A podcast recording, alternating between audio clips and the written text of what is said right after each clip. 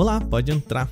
Eu sou Wagner Waka e esse é o Porta 101, podcast do Canaltech. Eu tenho uma pergunta: você aprendeu programação na escola? Bom, se você tem mais de 30 anos, é bem provável que a sua resposta seja um belo de um não. Mas fique tranquilo, eu também não aprendi. Você pode se espantar ainda se souber que não é uma realidade nem na maioria das escolas do nosso país. A pesquisa O Abismo Digital no Brasil, lançada pelo Instituto Locomotiva com a PwC, mostra que somente 15% das escolas brasileiras contam com programação e robótica em suas grades curriculares. De novo, apenas 15% das escolas brasileiras. Essa ideia vai na contramão do mercado de trabalho. Segundo o levantamento da Forrester sobre o futuro do trabalho, há mais de 200 mil postos de empregos em déficit na área de TI no mundo todo. Bom, no Porta 101 de hoje, nós vamos falar sobre programação como o novo diferencial de ensino nas escolas do Brasil. Por isso, vou conversar com quem oferece curso na área, quem já foi professor dessa molecada e, bom, com quem deve estar tendo aulas hoje mesmo para contar a sua experiência. Será que programação é o novo inglês nas escolas brasileiras? Bom, vem descobrir isso comigo no Porta 101 dessa semana.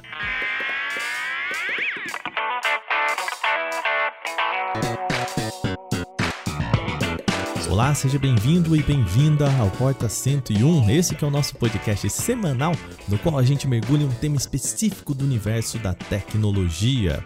Bom, lembrando que se você quiser notícias diárias, a gente também tem o nosso podcast, é o nosso outro feed. De terça a sábado, temos os temas mais importantes lá no nosso podcast Canaltech. E de domingo, a gente tem também o nosso Vale Play, podcast sobre entretenimento. Então tem podcast para todos os gostos e lançados todo dia. Se você for nos nossos feeds, de segunda a domingo tem podcast aqui. Olha lá, hein? E a gente não parou no final do ano, tá bom? Fica a dica. Temos também, antes de começar, a falar sobre o Prêmio Canaltech. Já tá rolando a votação do prêmio desse ano. Se você não sabe, é o momento em que você aí pode votar na marca ou produto de tecnologia de destaque de 2022. Vamos lá, você também pode dizer o que você achou mais legal em 2022. No prêmio Canaltech desse ano, você ainda pode levar uma Smart TV Samsung de 50 polegadas, uma Anel QLED 4K Smart Gaming, o modelo é 50QN90B, uma super televisão, junto a um PlayStation 5. As duas coisas, tá? Os dois produtos vão para a mesma pessoa. Tudo que você precisa fazer é entrar no nosso site e votar. É só entrar em canalté.ch/prêmio22, vou deixar o link aqui na descrição. E aí você recebe o número, já está participando do sorteio. E bom, a novidade desse ano é que quando você termina a sua votação, você ganha um link para chamar um amigo ou uma amiga para votar. E se eles finalizam o processo, você também recebe mais um número para participar, ou seja, aumenta as suas chances de ganhar. Muito bem. Só um aviso, tá? O regulamento e número de autorização do CECAP estão lá no nosso site. Entra lá, canaltech.ch/prêmio22, vai lá votar que você tem chance de ganhar uma TV e um PlayStation 5. Tá mole, hein? Imagina começar o ano desse jeito? Pois é, vai lá.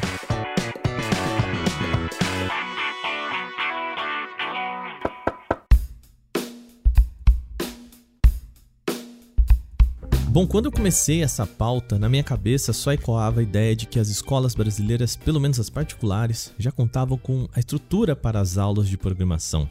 Dentro da minha bolha de tecnologia, parecia óbvio que uma escola em pleno 2023 poderia oferecer ensino básico para o mercado de tecnologia. Bom, ledo engano. A pesquisa Abismo Digital no Brasil não leva esse nome à toa. Como eu disse no começo desse episódio, apenas 15% das escolas do nosso país contam com aulas de programação e robótica. Esse número é ainda mais excludente se a gente separar o ensino público do privado. Apenas 15% das escolas públicas contam com programação na grade. Outros números ainda chamam mais atenção. Nem metade das escolas do Brasil oferece um computador portátil, ou seja, um laptop para os alunos. A média nacional é de 42% das escolas, com apenas 37% das públicas. Pois é. Mas é tão importante assim que se ensine programação nas escolas? Bom, tem gente que teve essa experiência. Eu conversei com três pessoas que aprenderam programação lá no ensino médio e quais foram as suas experiências. A primeira delas é o videomaker Rony Pedra, que fez aulas há alguns bons anos. Com mais de 30 anos nas costas, ele conta como isso ajudou na sua carreira. Então vamos lá. É, em que época que você fez o ensino médio que tinha ensinava programação é, na, na sua escola? Me conta um pouquinho qual que, que época que foi isso. Então, meu ensino médio ele foi ali por volta de 2002, 2004, né? É, aí, onde eu, na escola que eu estudava, a gente tinha ensino médio técnico em informática, né? Então, é, dentro dele você tinha uma, assim, é meio que uma apresentação a vários pontos, né? Tipo assim, ah, você tinha redes, você tinha um pouco de programação, é, tinha, sei lá, até um pouco de estatística, sabe? Tinha umas coisas assim, o que eu acho que é legal para poder apresentar, né, pro, pro jovem. Porque é aquilo, é, você quando é jovem, você tem muita opção e é difícil de você se decidir. E no meu caso, eu gostava muito, é, e para mim é, serviu para, olha, tá, é, eu gosto disso, mas não é com que eu quero trabalhar, uhum. sabe? Serviu para poder eu, eu, ter uma ter uma base para isso, assim. Mas tem e, e, o legal é que tem coisas que eu aprendi naquela época que eu consegui trazer para atualmente, para minha profissão, que é algo que não tem nada a ver com programação. E, e você lembra o que, que era? Qual que, é, quais eram os temas? Assim, que, que era? Você aprendia uma linguagem? Você aprendia conceitos básicos? É, então, é, era dentro da grade da, das matérias. Toda, todo dia você tinha um, um ou dois tempos de alguma matéria específica do técnico, né? Uhum. E aí você tinha é, uma aula de algoritmo, sabe, de apresentação ao algoritmo, você tinha de linguagem de programação, é, de é, uma, uma programação né, com linguagem visual e não visual, né? Então, é, de não visual eu tive Pascal na época. Uau! E visual eu tive é, logo o Visual Basic né? A, tava, na época tinha muito assim, é, é, birrinha, né? Tipo Visual Basic Delphi. É, ah, e por causa desse, de, desse curso técnico, né?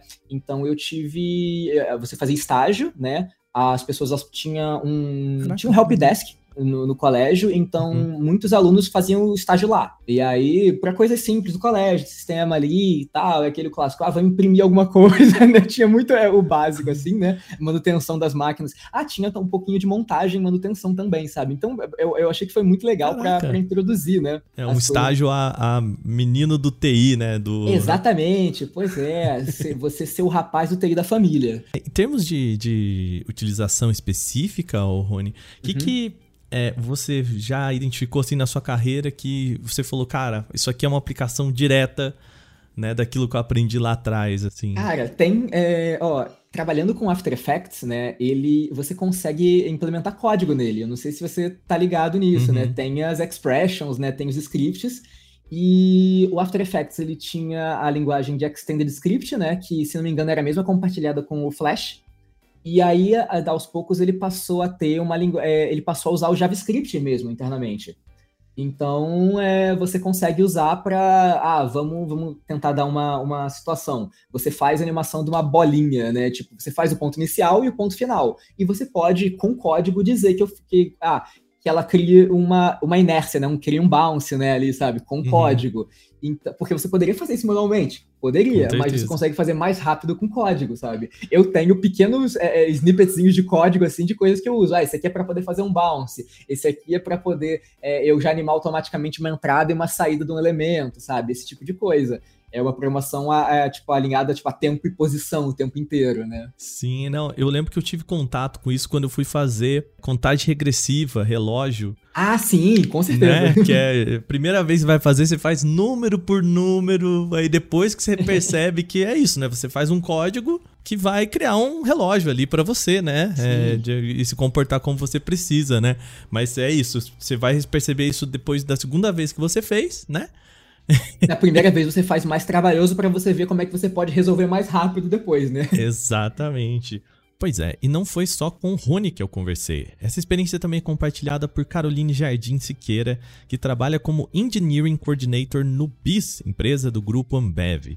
Ela conta como que foi sua experiência aprendendo programação no ensino médio. As disciplinas de informática que eu fiz durante o ensino médio variavam muito desde o básicozinho, lá desde o conceito do que é informática, passando pelo Word, passando pelo Excel, e aí foi avançando. Introdução a HTML, o que, que era uma, uma página web, o que, que era banco de dados, como fazer fluxograma, e daí depois partiu para programação mesmo, é, com linguagem em portunhol, E depois, acho que bem no final do técnico mesmo, que começou a ter é, disciplina de programação mesmo. Então, eu não lembro exatamente qual foi a linguagem que a gente chegou a aprender, mas era algo parecido com C. Mais ou menos nessa parte, assim, que eu comecei a ficar muito envolvido. Eu gostei de, de ter a sensação de saber programar, de criar coisa do nada, digitando código de, de programação. E aí, por conta disso, eu, eu resolvi fazer faculdade na área, né? Eu quis fazer ciência da computação. E o super natural de é, fazer o ensino médio, fazer esse técnico em informática na, na escola, é, decidir fazer o curso de tecnologia, fazer um curso de tecnologia, descobrir o que eu gostava na área. Foi um fluxo muito natural, não foi nada forçado, assim. Eu acho que sempre me identifiquei com isso. Tudo bem. Essas são experiências bem legais, mas a gente precisa saber como que é uma pessoa que está agora saindo do ensino médio, colocando a mão na massa com programação desde cedo. É por isso que eu fui conversar com João Vitor Pires de Moraes, estudante de 18 anos que está vivendo essa experiência agora mesmo. Primeira coisa, João, que eu quero saber é o que, que você estudou no ensino médio agora que você está saindo dele. Bom, sobre o que eu estudei, no primeiro ano a gente teve como matéria, e eu vou usar o nome que a escola deu para elas, é planejar o desenvolvimento do jogo digital para multiplataformas, ou seja, toda a elaboração que se tem por trás do jogo, como GDD, fazer briefings e relatórios, é, planejar as atividades de programação para o desenvolvimento do jogo, ou seja, a construção do jogo em si, é, usar as engines e as outras ferramentas, e também desenvolver os algoritmos e a estrutura de dados para jogos digitais. Ou seja, aprender sobre os algoritmos, os códigos por trás. Só que nessa matéria, sendo bem honesto, a gente acabou vendo mais sobre algoritmos no cotidiano e não só em jogos digitais.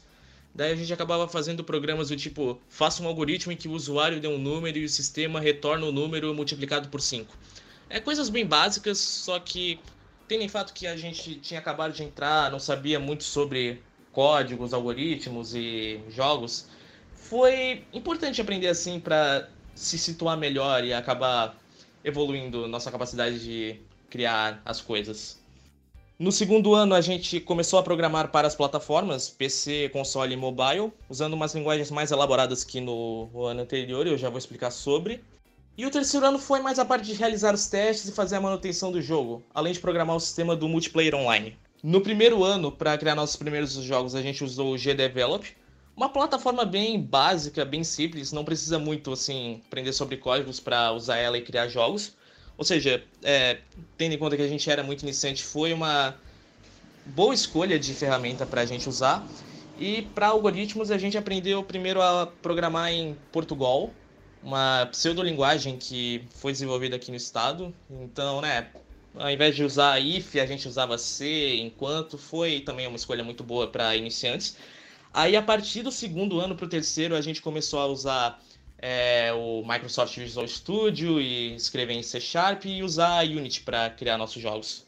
Eu aprendi bastante coisa né, por trás de um jogo, como funciona ele, e isso é um negócio que eu estou aplicando bastante, assim, porque eu sou uma pessoa que gosta muito de jogar videogame, e depois desse curso eu começo a enxergar ele de uma forma diferente. Por exemplo, estou jogando um jogo e começa um Quick Time Event eu já começo a pensar o que foi feito para chegar naquele momento, qual foi todo o código para acionar aquele evento e toda a programação por trás. E entender assim é um negócio que eu acho muito impressionante. Não é uma coisa que eu quero seguir, jogos digitais, mas entender desse por trás que teve, de toda a produção, é um negócio que eu acho muito interessante. Se você não quer seguir por esse lado, você quer fazer o que então? Me conta. É, a faculdade que eu tenho em mente é publicidade e propaganda, ou seja, programação não é uma coisa tão necessária, já que o que eu quero seguir é uma coisa mais na base da arte, da criatividade. Mas eu não digo que não sou grato por ter aprendido sobre programação nesse curso, é foi muito legal e eu sou uma pessoa que gosta de ver códigos, mas eu vejo isso mais como um hobby e ter aprendido nesse curso e evoluído assim na questão de entender, interpretar todos os códigos é uma coisa que gostei muito.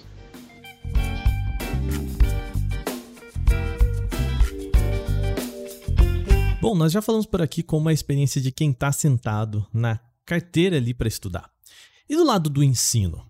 O game designer Gabriel Dias já deu aula de programação nas escolas e é por isso que eu fui bater um papo com ele também, do lado ali do professor. Me conta, é, você me disse que você é, já deu aula de programação. Me conta como foi, quando foi. É, vamos começar por aí.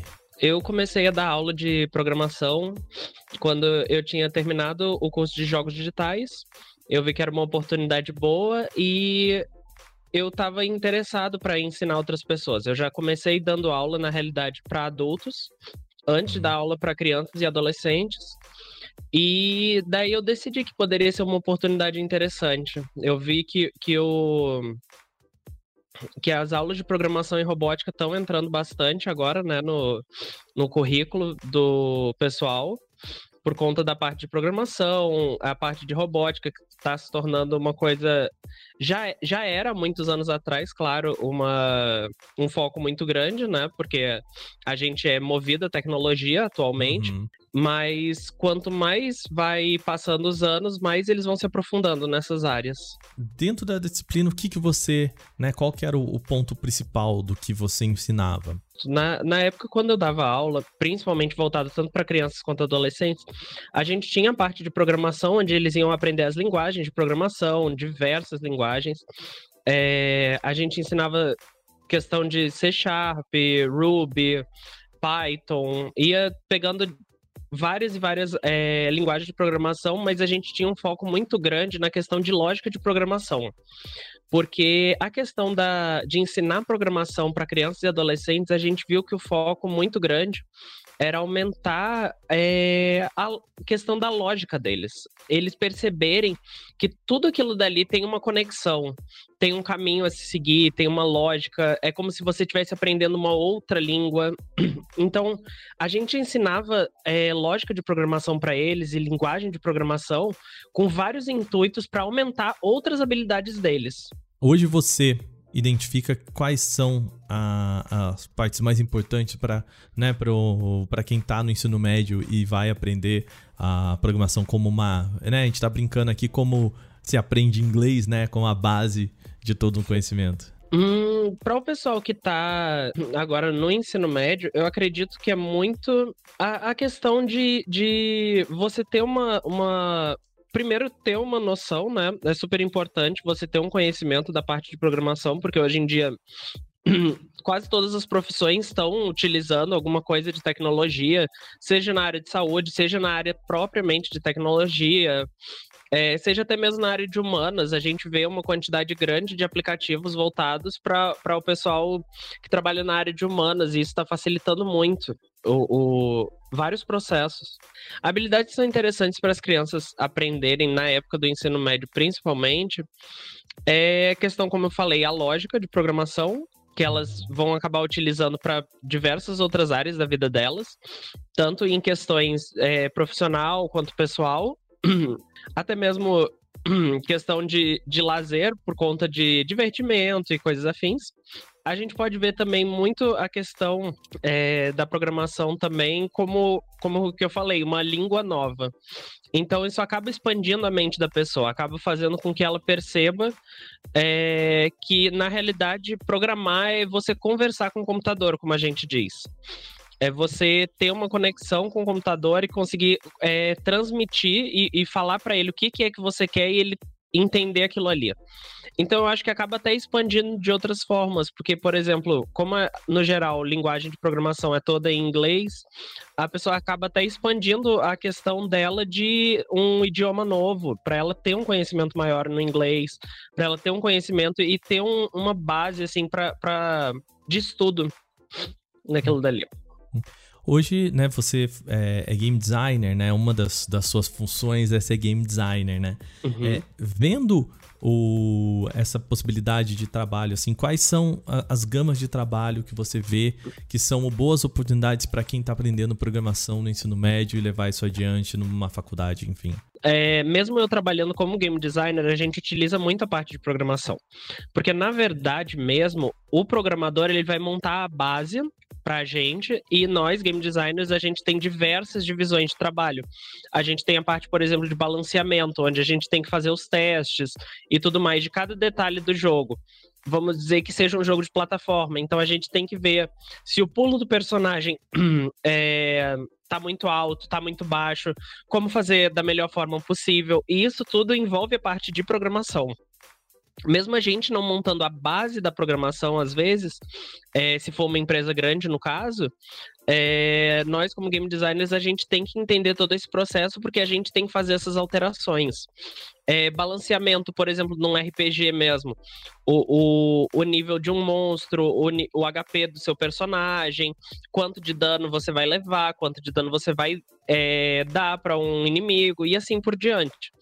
Então, nessa área de game design é muito importante a parte de programação. A gente pode ver que também Inclusive, até mesmo ilustradores e outras áreas também é interessante deles entenderem como funciona o processo, porque vai facilitar a forma deles produzirem o material, dependendo da game engine e assim por diante. Gabriel, muito obrigado uh, pela sua participação aqui, bater um papo com a gente aqui no programa, viu? Uhum, eu que agradeço a oportunidade aí. Existe uma série de questões sobre o que se deve aprender uma sala de aula para programação. Qual a linguagem? Qual o objetivo? O que é mais importante as crianças aprenderem ali no ensino médio? Para me ajudar a responder isso, eu fui falar com JC Bombardelli, que é CTO da Gama Academy, escola voltada para o ensino de tecnologia. Vamos lá conversar com ele. Primeira coisa, me conta, o que, que a Gama Academy faz? Bom, a gente é uma escola de educação tecnológica, então a gente uhum. forma novos desenvolvedores, formamos novos designers, ou seja, pessoas que queiram entrar no mercado de tecnologia ou pessoas que já estejam no mercado e queiram é, migrar de área para a área de tecnologia? Bom, a gente tem visto, né, as próprias escolas começando, né, escolas de ensino básico, escolas é, né, de um ensino tradicional, vamos assim dizer, começar a colocar cada vez mais programação dessa, dessa forma abrangente, né, a palavra programação, aula de programação, né, nas grades. Primeiro eu queria te perguntar, por que que você acha que existe esse movimento, essa demanda nas escolas? Legal. Uh, a gente tem muitos e muitas e muitas interações com sistemas de informação no nosso dia a dia, especialmente na nossa vida adulta, né? Então, é cada vez mais comum que esse conhecimento de como os sistemas, ou como talvez minha mãe dissesse, como o computador funciona, uhum. isso é cada vez mais comum e mais é, procurado pelo mercado, né? A gente tem muita gente criando, idealizando produtos, idealizando projetos e cada vez mais o mercado está atrás de pessoas que tenham esse tipo de conhecimento. Então, é, é uma, uma junção da fome com a vontade de comer, né? A gente tem visto, né? Eu acho que foi um dos temas do ano passado, a gente até comentou aqui no Porta 101 na nossa retrospectiva. Um dos temas do ano passado foi emprego na, no setor de TI, né? Em parte porque a gente teve uma gama de demissões aí nas startups, nas big techs, e por outro lado também a gente falou ao mesmo tempo do apagão tecnológico, né? A falta de profissionais. Você acha que também isso estimula? Porque a gente tem uma, um ensino aqui no Brasil muito voltado para a procura do emprego, né? A, a ideia de que o, você aprende para lá na frente arrumar um emprego em cima disso. Também é, essa demanda tá voltando para o ensino médio também? Ela tá voltada é, para cada vez mais a gente tentar colocar profissionais no mercado, né, cada vez mais cedo. Uhum. Uma vez que o mercado de tecnologia, assim como alguns outros, mas em especial de tecnologia, muitas empresas já entenderam que não é necessário ter uma faculdade, uma pós-graduação, um pós, uma pós, enfim. É, cada vez mais a gente consegue aproximar a saída do ensino médio para dentro do mercado de trabalho. É, e eu não estou dizendo que ensino superior não é importante ou que ensino técnico não seja importante, mas eu não preciso ter alguém que vai passar por quatro anos para começar a exercer uma função de programador. Eu posso fazer com que essa pessoa entre no mercado já com algum conhecimento que ela teve de base no ensino médio ou até mesmo no fundamental, e a partir disso ela vai, obviamente, especializar cada vez mais na área de atuação dela, porque se tem uma coisa que um desenvolvedor precisa fazer é estudar constantemente. Então, talvez ter um ensino médio para encurtar essa porta de entrada no mercado de trabalho, seja de fato para que num segundo passo ela ou vá procurar algum tipo de especialização com cursos livres, ou que ela depois ingresse no ensino superior, caso ela queira ter um conhecimento até mais teórico, né? Porque a faculdade ela é ótima para te mostrar toda a teoria e por como funciona debaixo do capô, mas dia a dia mesmo com certeza é mercado que vai conseguir suprir essa demanda. É mão na massa, né? Eu vou te fazer uma, uma pergunta aqui sobre agora o, o, grade, né? O que que se ensina? Porque eu me lembro, eu, né, Wagner, aqui no alto dos meus 30 e poucos anos, né, tive aula de informática no colégio, né? E aprendi coisa, lembro, memória ROM, memória RAM, DOS, que, bom, né? A gente fala isso para alguém hoje é piada, né? Você tinha que escrever, iniciar, né? no, no DOS ali. E não vou dizer que isso é um conhecimento jogado fora, mas assim, é, desde ali da, da, minha infância até hoje, isso ficou muito pelo caminho, né? O que eu quero dizer é, a gente está falando do mercado que se muda cada vez mais rápido, né? Então, o aluno ali do ensino médio ele já pode sair defasado, e é provável que ele saia defasado, né? Então, o que, que é importante nessa fase aí da formação inicial do aluno de, de se aprender? Apesar de no teu curso de informática você ter ido lá e aprender que era uma memória ROM, um HD, e que hoje parece algo muito simples, de fato, um curso de ensino médio que esteja bem preparado, ele não vai só te falar o que é a memória, mas sim como ela se comunica com a placa-mãe. Então, talvez ela entre num detalhe de arquitetura para que quando você seja um programador, você se lembre disso e consiga gerenciar melhor a memória do teu sistema. Porque uhum. ele pode ser que ele consuma muita memória e pode ser que é, nem todo mundo consiga executar esse teu sistema. Então, um curso de ensino médio que esteja bem preparado, ele vai te ajudar a fazer as conexões com o dia a dia de um desenvolvedor é, facilitando a vida dele lá na frente com uma série de questões.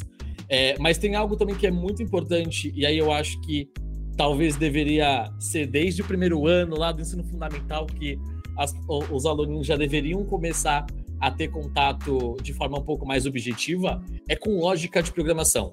Tá? E aí não é só lógica para lá e fazer um sistema, mas coisas simples, né? A gente tem hoje um monte de jogos que acabam sendo bem lúdicos nesse ponto, mas a lógica de programação, ela não depende de qual é a linguagem, qual é a tecnologia que eu vou atuar no mercado, porque ela é fundamento. Toda e qualquer linguagem vai depender da construção de um ou de alguns algoritmos e eles passam por esse entendimento com lógica de programação. Vou fazer uma comparação aqui, você me diz se ela, se ela tá mais ou menos dentro, condizente, tá? É, seria a lógica de programação, a, a linguagem básica ali, né? O, o, básico que você precisa saber. Então, se eu falo para você que você vai aprender o inglês britânico, o inglês é, asiático, o inglês norte-americano, se você souber as regras do inglês, você me, meio que sabe, né, como se virar em todas essas línguas. Seria mais ou menos isso. É uma, é uma boa analogia. É, falando de estrutura de frase, o uhum. inglês uhum. e o britânico, eles são muito parecidos, uhum. para não dizer exatamente iguais, né? E o que vai mudar é uma palavra ou outra, é um jeito de pronunciar uma palavra ou outra, mas a estrutura de como você forma uma frase, ela quase sempre se mantém nos mesmos critérios. A lógica ali, né? O jeito de Exatamente. pensar sobre a língua, né? Exatamente, o jeito de pensar sobre a língua. Então, lógica de programação poderia ser o jeito de pensar sobre como um programa funciona. Dentro dessa, a gente tem visto, né, conversando com alunos que hoje estão saindo ali do ensino médio aprendendo programação e até pessoas que tiveram já lá atrás, é, o mercado parece por enquanto muito voltado para os games, né? Então, ah, a gente o, no final do curso a gente aprendeu a fazer um jogo, no final do curso a gente aprendeu como funciona um jogo, né? Isso é mais reflexo de tentar atrair a garotada, né? Ou é também o mercado que está é, mais interessado em gente nova, né? Qual que é a causa e qual que é a consequência aí? É, eu acho que as duas coisas são um pouco de verdade, tá? Eu acredito que sim, ter esse mundo de games atrelado ao ensino faz com que o aluno esteja engajado, porque ele tá vendo o que ele tá construindo, né? Ele tá uhum. interagindo, ele tá mostrando para as pessoas, isso dá para ele um senso de pertencimento àquilo, né? Olha o que eu fiz, olha o jogo que eu fiz. Com certeza, se ele fosse fazer ao final de um curso um, um aplicativo de gestão de estoque, ele até ia achar legal, mas não ia conseguir mostrar para todo mundo. Ele ia ter que encontrar pessoas que se conectassem. E felizmente jogos é uma porta um pouco mais fácil. É, de fato, Mesmo... você chegar para um, se você chegar para um aluno do ensino médio e falar, vamos falar sobre estoque, é, eu acho que vai ficar um pouco desconectado. Por mais que ele aprenda como fazer, uhum. ele não vai ter aquele, aquele, aquele orgulho, tipo, olha o que eu fiz aqui, que jogo legalzinho, sabe? Uhum. É, então eu acho que ajuda como engajamento, de fato. E o mercado atual de games, e aí, atual, talvez nos últimos 5, 5, 7 anos, ele tem tido um movimento um pouco diferente, porque apesar da gente ter cada vez mais motores de execução de jogos e uma padronização, vamos dizer assim, do mercado com alguns players, eu cada vez mais tenho um movimento de jogos indie, por exemplo, sendo criado e aí preciso de desenvolvedores para poder criar esses jogos. Então, é, e aí quando eu falo de criar experiências imersivas, pode ser um outro motivo pelo qual o mercado de games está sendo tão, tão procurado, tão requisitado é, e aí um terceiro que eu acho que é um pouco menor, mas eu ainda acho que a gente vai ouvir falar bastante, são os tais dos metaversos, são os tais das comunidades Web3, porque eu preciso de uma plataforma para que essas pessoas interajam.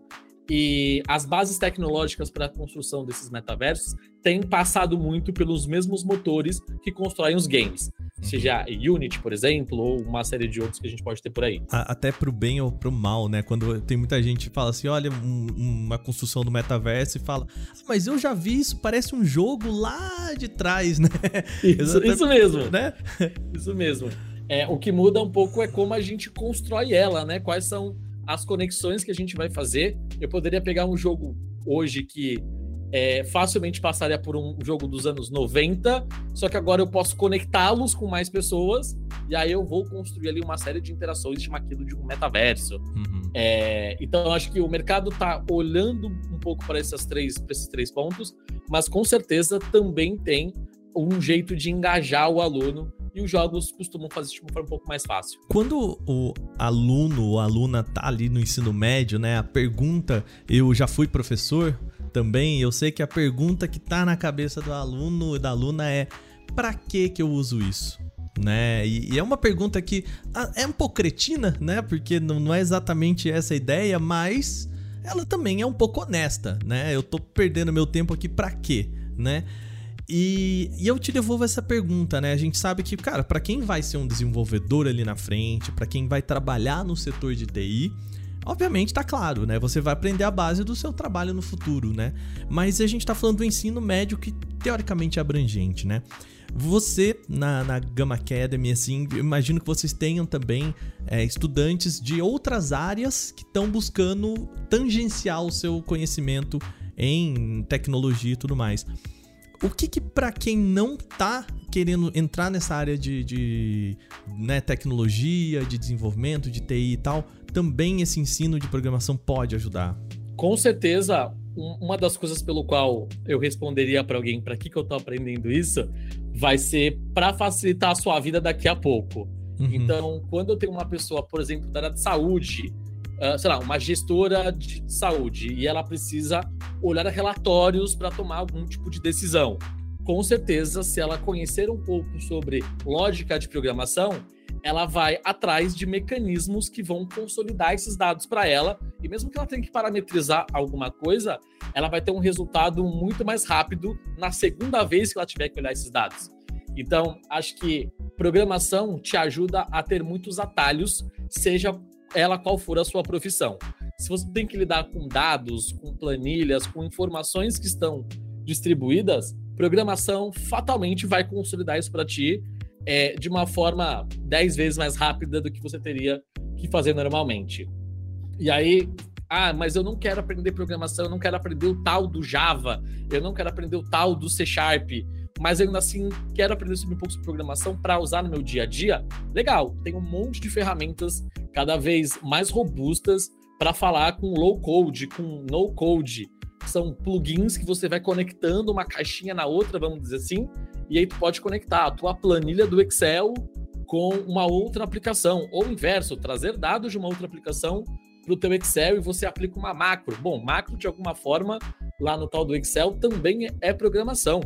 Uhum. Então, é, o saber... somar ali, né? O, a soma que você faz tabela com tabela é um tipo de programação, né? É um tipo de programação. Você usa um código específico, é que pra gente é muito natural as é. palavras que são usadas, mas de alguma forma você tá usando lá um igual, soma e diz quais são as células. Isso é uma programação, não deixa de ser. Você não precisa fazer aquilo duas vezes, você automatizou um processo de soma. Então, uhum. qualquer pessoa que, mesmo que não queira se tornar um desenvolvedor, e aí usar os nomes mais comuns de mercado, um desenvolvedor front-end, um back-end, um full stack, ela ainda tem vantagens em aprender programação? Sim, porque isso vai facilitar a tua vida, não importa qual seja a tua área de atuação, é, para trabalhar com informação. É, eu, eu queria contar uma, uma história aqui, né? Eu acho que te, ilustra bastante isso que você falou. É, o JC, porque né, eu recentemente comprei aqui na minha casa um sofá, eu moro no sexto andar e o sofá que eu comprei não cabia no elevador. E, e, a empresa que veio trazer, o sofá, obviamente eu sabia disso, e o sofá era desmontável. E a empresa que veio trazer, ela podia desmontar o sofá, mas tinha que vir um técnico junto que não veio.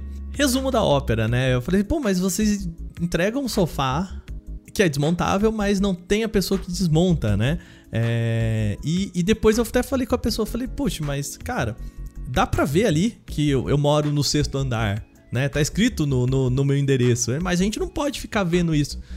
E eu falei, mas você pode automatizar isso, né? Toda vez que aparecer ali, passou do terceiro andar, aparece na nossa, manda um, um WhatsApp automatizado, um bot, cabe no elevador, não cabe, tem que desmontar, não tem, né? É, é para evitar exatamente, porque os caras vieram para cá e quase tiveram que voltar, né? Não fizeram o serviço. Então, assim, é isso, né, que você tá falando. Assim, no seu dia a dia, às vezes você pode resolver problemas tão simples com soluções, né? É isso. Se apareceu lá um, um número, né? Apartamento para cima do 30, manda um WhatsApp, pergunta, vai ter que mandar, não sei, cabe, não cabe, né?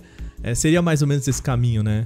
Exatamente por aí. E dá para ser até um pouco mais impessoal, porque provavelmente lá no teu cadastro de endereço tinha um complemento e você deve ter é. colocado é. apartamento ou andar. Ou seja, se eu fizesse, se eu tivesse um mecanismo de simples checagem daquele campo específico que foi preenchido no formulário, cara, o time de, de operações dessa empresa conseguiria ter muito mais informação porque ela está checando, ela não está só operacionalizando, ela está de fato melhorando a experiência do, não só do cliente, mas dos seus próprios colaboradores, porque assim como para ti é uma dor de cabeça, para o entregador ele Também né? tá bravíssimo ali, porque uhum. ele tem outras entregas para fazer. Então, basicamente, cara, é um ótimo exemplo e não é algo complexo de ser feito. É uma checagem que, se você souber um pouquinho de programação, entender ali como é que, como é que a dinâmica do sistema funciona, cara, um dia de trabalho, dois dias de trabalho vão te poupar muitos e muitos outros dias de dor de cabeça. Uma outra coisa que a gente falou aqui, conversando com a, pessoas que hoje fizeram essa né, programação, é aprender o como pedir. Aqui vale uma pausinha rápida, porque quem trouxe essa questão para mim foi o Rony Pedra lá naquela primeira entrevista. Vamos ouvir o que, que ele disse sobre isso, sobre a questão de saber como que você pede algo. É, é o famoso você saber como você pede, né? Você entender o suficiente para saber como é que você vai pedir aquilo para alguém, né? Então, é, é, a gente, né, tipo, na faculdade, né, tipo, coisa de cinema, o pessoal sempre brinca assim, ah, o diretor, ele não precisa saber fazer tudo, mas ele tem que entender o mínimo possível para que ele saiba como pedir alguém mais especializado como fazer, como entregar né, para chegar no resultado que ele idealizou. E eu acho que é, é, é um pouco disso, sim. Depois dessa interrupção, a gente volta para a entrevista com o JC. Né? Às vezes eu, é, é isso, né? Você fala assim, cara, mas eu queria eu queria um aplicativo, tá? Mas como é que é o teu aplicativo? Ah, um aplicativo que faz X né? Saber o, o que, que ele tem que ter, né? Você tem que ter banco de dados, tem que lidar com dados do, do usuário, tem que, né? Também faz parte de saber como falar, seria isso, né? É, sim, e, e não só do saber como falar, mas o desenvolvedor, né? Ele tem que ser capaz de também começar a instigar e fazer as perguntas.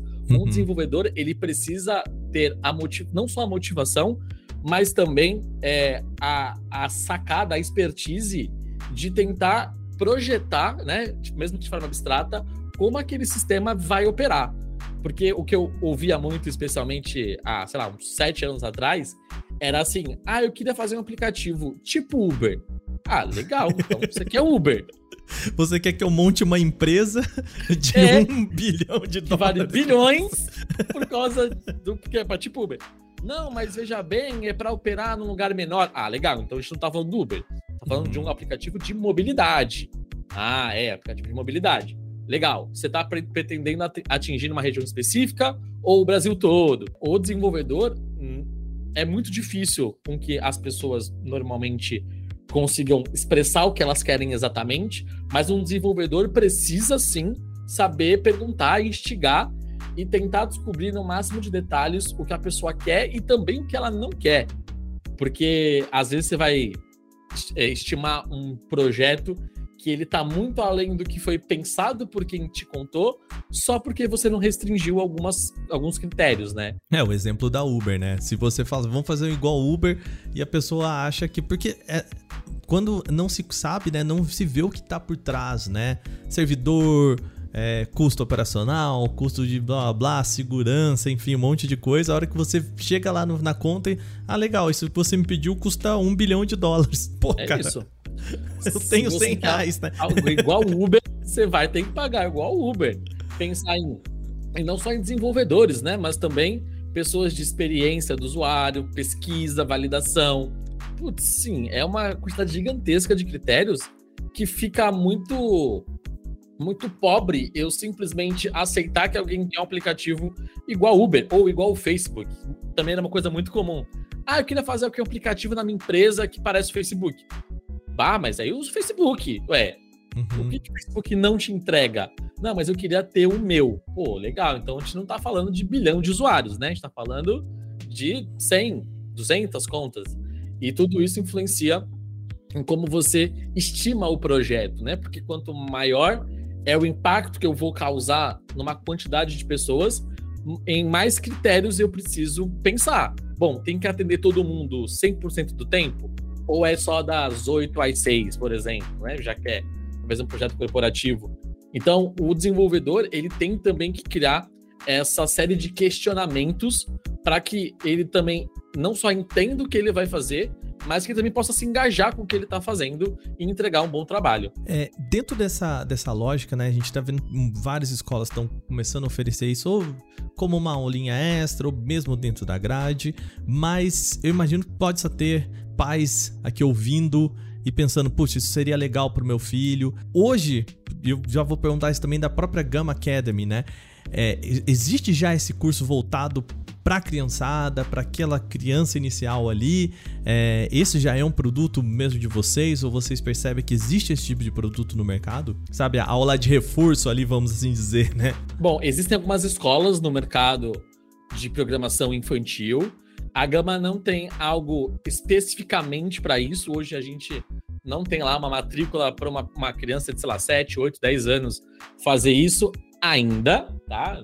Uhum. Não, durante esse ano a gente vai acabar discutindo um pouco sobre o tema também, porque hoje a gente já está dentro do ensino médio em algumas regiões do Brasil. Mas se você, pai, mãe, pessoa que está ouvindo a gente, imaginar que isso pode trazer benefícios para o seu filho, com certeza coloca ele numa escola de programação infantil, é, porque isso, isso não vai atrapalhar o desenvolvimento dele, seja no próximo assunto que ele imaginar. Ah, mas hoje meu filho é um, um atleta promissor, ele joga futebol muito bem, ou ele é um judoca que vai se tornar um grande atleta. Legal, e espero que isso aconteça.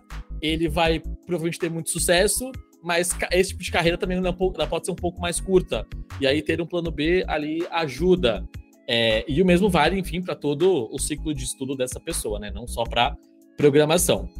Se ela entender e ela gostar de programação, você com certeza está desenvolvendo uma pessoa extremamente talentosa para quando chegar a idade dela de entrar no mercado, porque ela já vai ter muito mais tempo de conhecimento que pessoas que não tiveram isso. E isso já vai fazer parte do dia a dia dela. Hoje, sei lá, talvez 90% das crianças, talvez 100 das que nos ouvem, já ficam ali com o celular de alguma forma interagindo.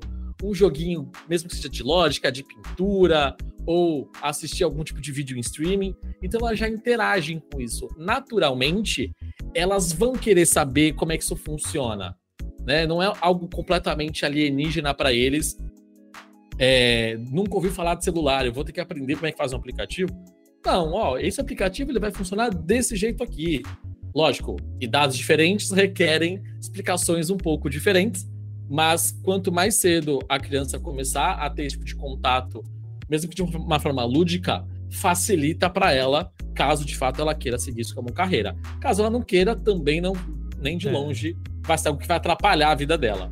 Conhecimento nunca é pouco, né? Nunca é jogado fora. Muito bem. Quando a gente está falando do mercado nacional, né? E você até comentou um pouco a respeito do movimento que teve ano passado de alguns layoffs, né? De mesmo tendo um gap gigantesco de vagas, uhum. é importante destacar que as vagas elas estão lá o tempo inteiro. O que acontece com a maior parte das empresas e, aliás, né, especialmente nas do ano passado, é que elas se prepararam para um movimento que infelizmente não aconteceu, né? A gente estava uhum. esperando um mercado, um momento de retomada de crescimento, um momento de retomada de expansão do mercado como inteiro, depois da Covid que afligiu todos nós. É, esse mercado, esse, esse momento ainda de retomada não veio e fez com que as empresas tivessem que tomar algumas ações que muitas vezes foi, foi contra o planejado, né? Isso não significa que essas empresas vão deixar de existir ou que essas empresas vão passar a ter um modelo completamente enxuto. Provavelmente essas vagas vão voltar em algum momento, tá? E aí eu tô falando de talvez qualquer uma delas aqui.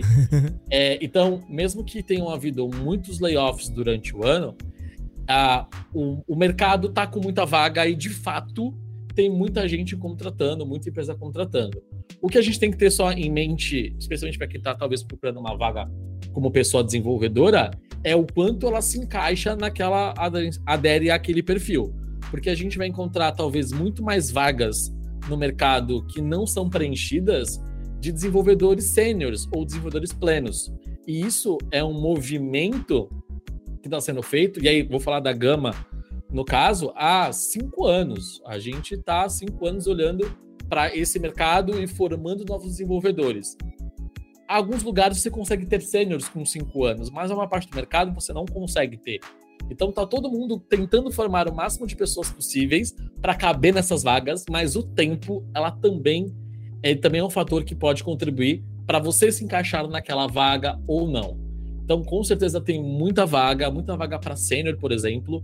E aí essa galera que hoje é júnior ou pleno, eles têm que se, se destacar para se tornarem desenvolvedores sênior. É, então, esse, apesar de ter um, um, movimento no ano passado de layoffs e que parece que ai, a bolha estourou e tal, esse movimento de bolha de fato ele existe um pouco, tá? Não vou negar isso mas também o que é divulgado de vagas ele é muito condizente com o que a gente vê por aí. Ainda existe oportunidade, né? Ainda é muita um espaço de, de, muita oportunidade. Muito bem, JC, obrigado por ter vindo aqui, tirar um tempo para bater um papo com a gente aqui no podcast Canaltech, viu? Estou a, né, pra gente é sempre muito muito gratificante. Muito obrigado, viu? Eu que agradeço, Wagner. Fica à vontade para me convidar e sempre que você quiser a gente bate esse papo, com certeza. Já, já, já sabe o caminho de casa. Boa, boa. Muito bom.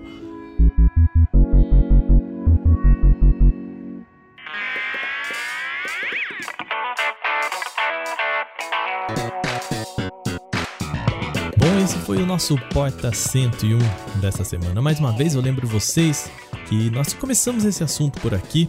E o legal é quando vocês aí trazem mais informações para a gente levar para o nosso episódio. Então mande o seu comentário para podcast@canaltech.com.br, conversa com a gente, que isso é sempre muito legal, isso sempre ajuda bastante a gente por aqui. Lembrando, a gente publica toda segunda-feira o Porta 101, mas de terça a sábado a gente tem o podcast Canaltech com as notícias de tecnologia e de domingo o nosso Vale o Play. Se você for aí e deixar aquelas 5 estrelas, deixar uma avaliação legal, isso ajuda a gente pra caramba. Então, por favor, vai lá, ajuda a gente. Isso não vai custar nada para você e pra gente é muito importante, tá bom? Lembrando que esse programa é feito por uma equipe super dedicada Quem roteiriza, produz, nesse caso editou e também apresenta sou eu, Wagner Waka, com artes de capa que você vê aí, feitas por Rafael Damini. A revisão de áudio é feita por Gabriel Rime e também a trilha sonora é feita por Guilherme Zomer. A gente vai ficando por aqui, uma boa semana para você que escutou esse programa no lançamento. Aquele abraço, até semana que vem com o Porta 101. Tchau, tchau.